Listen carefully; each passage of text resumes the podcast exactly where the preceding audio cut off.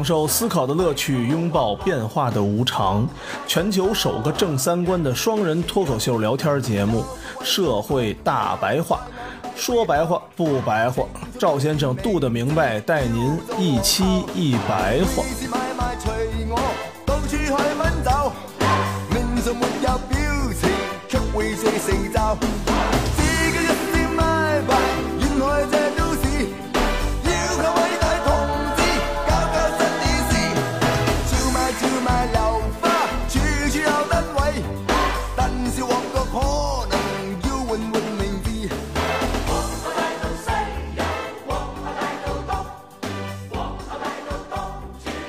大家好，欢迎收听我们新一期《社会大白话》，我是赵先生，对面呢是我们多的明白。大家好，嗯，之前我们讨论讨论这发展来发展去，对吧？有的国家发展前面了，有的国家倒退了，是吧？倒退呢，好多是因为发放的福利太过分了。中国呢，其实现在也是在往能给大家尽量的福利，就往尽量福利这路上走，对，就是也没跟人有什么太大区别。但是到底这事儿呢？就是发福利这事儿靠谱不靠谱，占没占便宜，真没是不是真福利假福利，是吧？咱们可以讨论讨论，是吧？他们现在其实我就有点过了，嗯，咱们还没到呢，咱们离那个正福利其实还有点远。这些西方国家现在有一个特点啊，就是传统的左右派其实都不招人待见了。嗯，那谁招人待见？特朗普？特朗普就不是传统的左右派吗？哦。他在共和党那块儿都不是传统人，他都是一个非建制的人嘛。哦，为什么这个传统的左右派开始都失灵了呢？其实就是因为他这种竞争性的政党本身呢有一个特性啊，就是人民的意愿啊一旦通过努力进入政府的竞争性政党啊，嗯。通过竞争性政党表现出来以后啊，嗯。其实他所表达的就不再是人民的意愿了，嗯，变成一种人为的形式和驱使政治竞争的这种力量。我就是为了要票，对我其实就是为了要？你票，就是我没有核心立场了，对他也不会因为我这核心立场跟你这掰扯了。对，因为他这种竞技性嘛，最终的目的 就跟咱们看这个唱歌比赛似的。啊如果是竞技性的唱歌比赛，其实他那个歌都都是有套路的嘛。对对对，什么样的声音大什大么，对吼的这个现场效果好对他那种比赛的一定要唱什么高音的那种啊，对对对，占便宜。对，他就失去了政党本身的东西了。他表现啊，就有三个特点，一个就是政党意识形态的非激进化，嗯，这怎么解释？这这挺挺绕的。因为他要为了尽可能多的吸引选票嘛。嗯那他的纲领中啊，就应该降低可能引发他们内部对抗的这些因素。嗯，如果他激进的话，那他只能吸进那个最激进的那一部没错分，是吧？没错。而且他还要做好跟其他党派联合的准备嘛，联合其他小党嘛。如果你这个政策太激进的话，那其他的小党其实就不愿意再跟你谈判了。你一定要说不是太激进的，相对于温和的、改良一点的嘛。单眼皮儿都不能吃饭，是吧？一半单眼皮儿都给弄死了，那是啊，气都气死了。还一个就是普通成员的非活跃化，也是这个问题。他组织内部啊冲突越多的话，嗯他给他这些政策制定会留很小的余地，嗯因为就是你内部如果出现不统一问题的话，你之间那个政策你不好定嘛，嗯所以他会限制内部的小党派。嗯像那个社会民主党，嗯，后来不就分成布尔什维克和蒙什维克了？对最后就对越来越分裂了对，就分了嘛。所以他就禁止内部的分裂嘛，不愿意让你有太多的这种内部的民主讨论。那你不讨论的话，大家就不活跃了嘛，不愿意再说这个事儿了对吧？对吧？第三个呢，就是集体认同的逐渐丧失。嗯这什么意思啊？比如说，它是一个工人阶级的政党，嗯，你为了扩大选民基础，你就会吸收中产阶级那对啊，知识分子，这教那教的你也都吸引过来了，嗯选票越多越好嘛。对那他集体的认同感其实就被消解了。对，原来我们都工人是一家，后来您这乱七八糟人全来了，我这看着就不顺眼嘛，是吧那？肯定的呀。我这儿骑着自行车来听大会了，这边开着劳斯莱斯对呀、了，那边还有一个什么拿佛珠来的，是吧？一般开着会，这边蝈蝈也响了 这可不是吗？你说中产这个，你再碰点 LGBT 的，啊！这小 T 带着带着小带 P 就来了啊，啊！你这是 俩穿高跟鞋男的也来了，是吧？是这样的，这就没有什么认同感了，碰着脾气大的就打起来了，现场打起来了。这不成逛庙会了？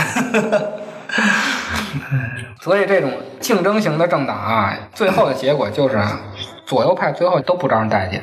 啊，于是现在就出现了左派也没人选，右派也没人选，大家都选一个极端的这么一个。嗯，就不光是美国的特朗普，包括什么法国的，还有比利时好像也选了一个极右翼的一个人，荷兰好像也是差点有一个极右翼的人上台。其实这个福利国家啊也有他们自身的矛盾。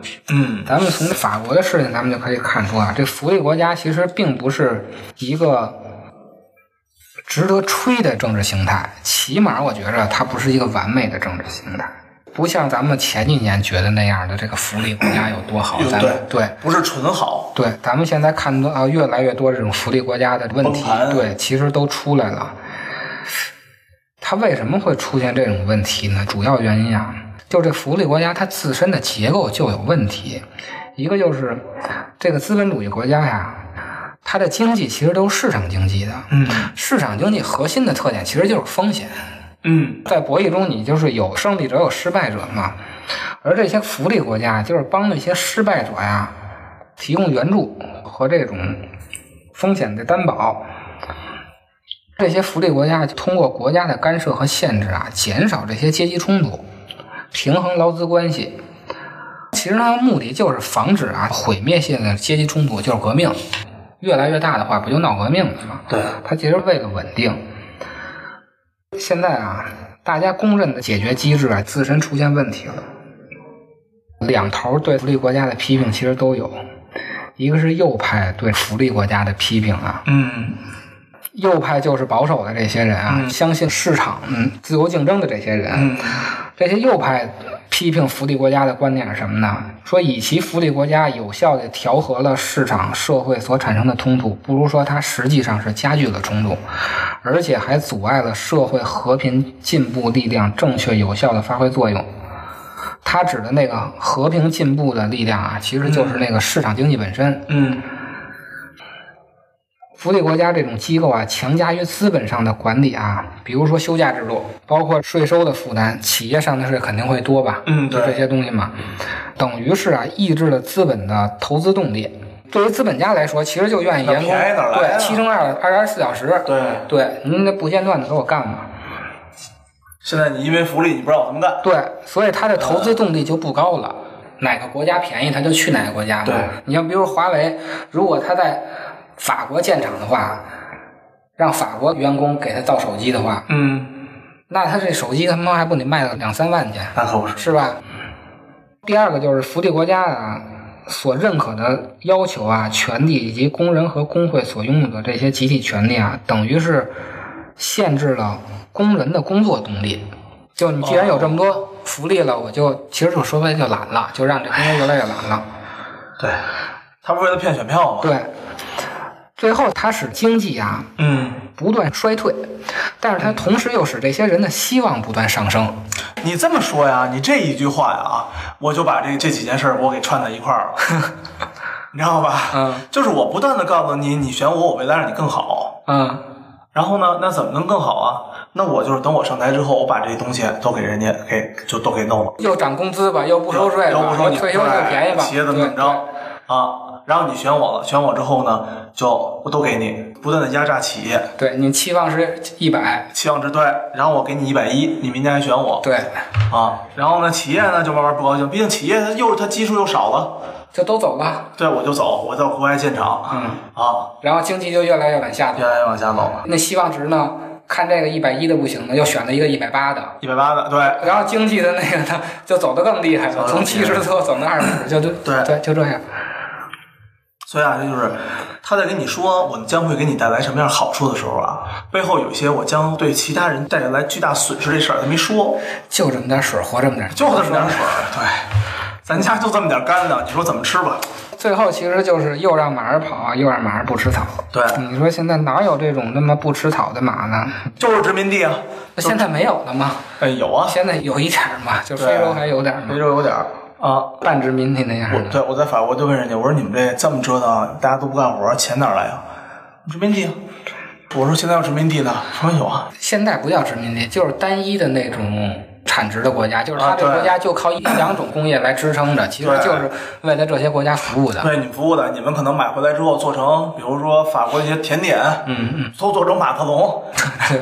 往全国卖。嗯，这福利国家一方面给资本啊强加了沉重的负担，嗯，同时呢也通过通货膨胀啊或者失业啊对其他人进行惩罚。嗯，与其说福利国家是提供各种收入啊、服务等福利措施的独立和自主的源泉，不如说它本身就是高度依赖于经济的繁荣和持续的利润。嗯所以啊，前几年为什么没有呢？因为前几年经济一直持续往上走。嗯，就整个这资本主义国家，你只要能往上升，你这个福利就可以。现在只要一降，那就一下就凉了你想想，那个时候中国才排第几啊？啊！现在中国排个第一、第二的，那时候中国恨不得排他妈第九百多名，中国还排九百多名，你说谁排八百多名去吧？就属你们英美日法，这这把八国联军折腾了。你看，从二战以后，他们经济这个曲线一直在往上，到二零零八年其实都是在涨的，整个大趋势。，对啊，那时候你可以支持一个福利国家，到现在只要一往下走，那马上就不行，是，他就受不了了。这是右派的分析啊，咱看左派的批评。福利国家庞大的分配机制啊，不是在纵向的发挥作用，而是在横向的发挥作用，即使在工人阶级内部发挥作用。它不消除个体的不幸和需求的原因。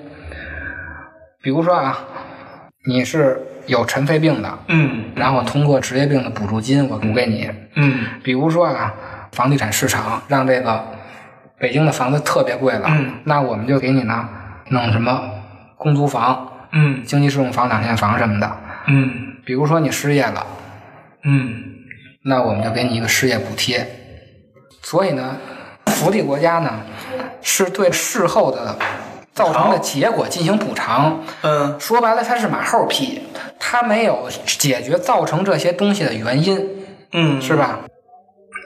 而且啊，分配这些福利的时候，其实是需要人的，对那其实就产生了官僚机构。对，分的福利越多，那官僚机构就越多。那官僚机构本身也要挣钱的，人家不能说给你白分嘛。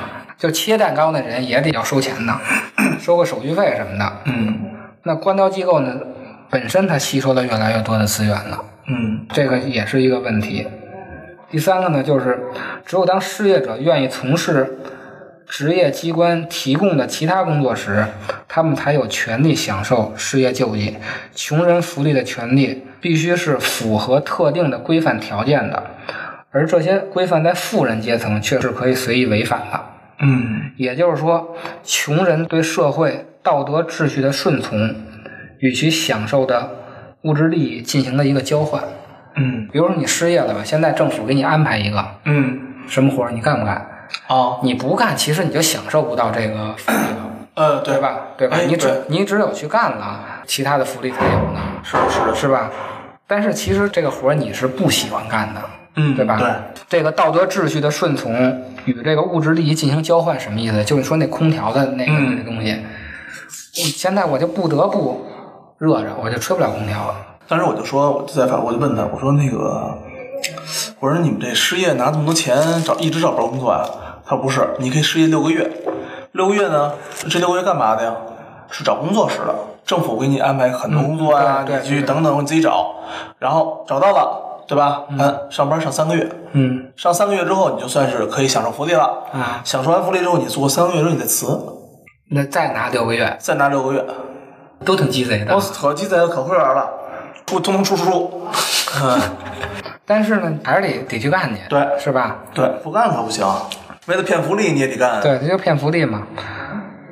他对工人的意志啊、组织和斗争啊具有破坏性作用。就你说的这个，嗯，我们也不斗争了，我们就是想法钻空子了。比如你当工人啊，嗯工人你受一点什么伤，嗯开证明可能得给你两三年的一个钱啊，啊，真挺高的，我听着都特别高。福利国家造成的工人阶级啊相互分离的两大生活领域的假象，一个是啊作为经济生产和初级分配而存在的工作领域，这个就是在税收之前的这个领域；另一个呢是作为国家再生产和二次分配的领域，就是税收以后的这些福利国家领域。